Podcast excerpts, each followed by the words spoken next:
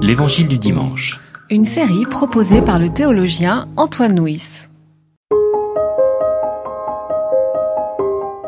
La lampe de Dieu n'était pas encore éteinte, et Samuel était couché dans le temple du Seigneur, où était le coffre de Dieu. Le Seigneur appela Samuel, il répondit, Je suis là. Il courut vers Élie et dit, Je suis là. Tu m'as appelé Élie répondit, Je n'ai pas appelé. Retourne te coucher. Il alla donc se coucher. Le Seigneur appela de nouveau Samuel. Samuel se leva, alla trouver Élie et dit, Je suis là, tu m'as appelé. Élie répondit, Je n'ai pas appelé mon fils, retourne te coucher. Samuel ne connaissait pas encore le Seigneur. La parole du Seigneur ne s'était pas encore révélée à lui. Le Seigneur appela de nouveau Samuel pour la troisième fois. Celui-ci se leva, alla trouver Élie et dit, Je suis là. Tu m'as appelé. Élie comprit alors que c'était le Seigneur qui appelait le garçon. Élie dit à Samuel, Va te coucher. S'il t'appelle, tu diras, Parle, Seigneur. Moi, ton serviteur, j'écoute. Samuel alla donc se coucher à sa place. Le Seigneur vint et se tint là. Il appela comme chaque fois, Samuel, Samuel. Samuel répondit, Parle, moi ton serviteur, j'écoute.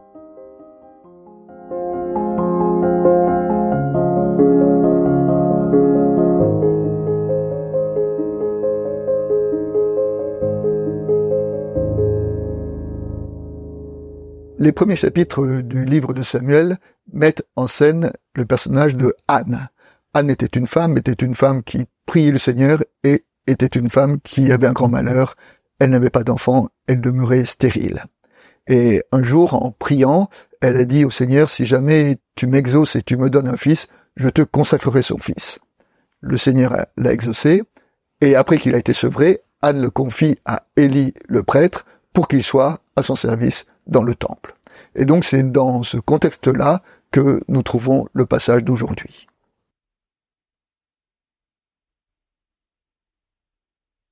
Le premier verset dit que Élie se faisait vieux, donc la question de sa succession commence à se poser. Mais les passages qui précèdent disent que les fils d'Élie n'étaient pas fidèles, que les fils d'Élie profitaient de leur situation pour euh, gagner de l'argent, et donc euh, notre récit peut être interprété comme étant un passage de relais, non plus entre Élie et ses fils, mais entre Élie et euh, le jeune Samuel. Pour cela, à trois reprises, le Seigneur euh, appelle Samuel. Samuel pense que c'est Élie qui l'appelle, mais Élie le renvoie se coucher. Et à la fin, Élie comprend et lui dit, euh, tu devras répondre par le Seigneur, ton serviteur écoute. Et donc notre passage là décrit le, le fidèle décrit celui qui est appelé à travers cette, euh, cette parole, qui est la réponse de sa, de sa réponse par le Seigneur, ton serviteur écoute. Nous sommes invités à entendre et à faire nôtre cette parole.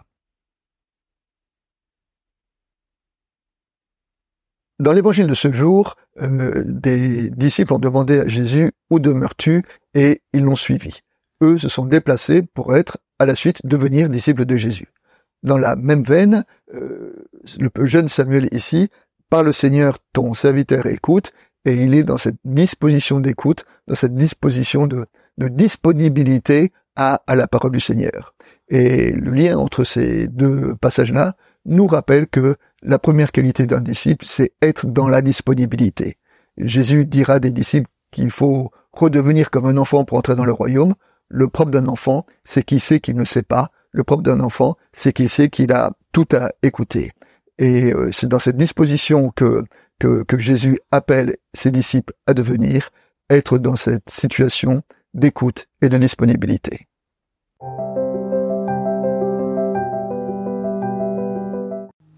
C'était L'Évangile du dimanche, Une série de regards protestants.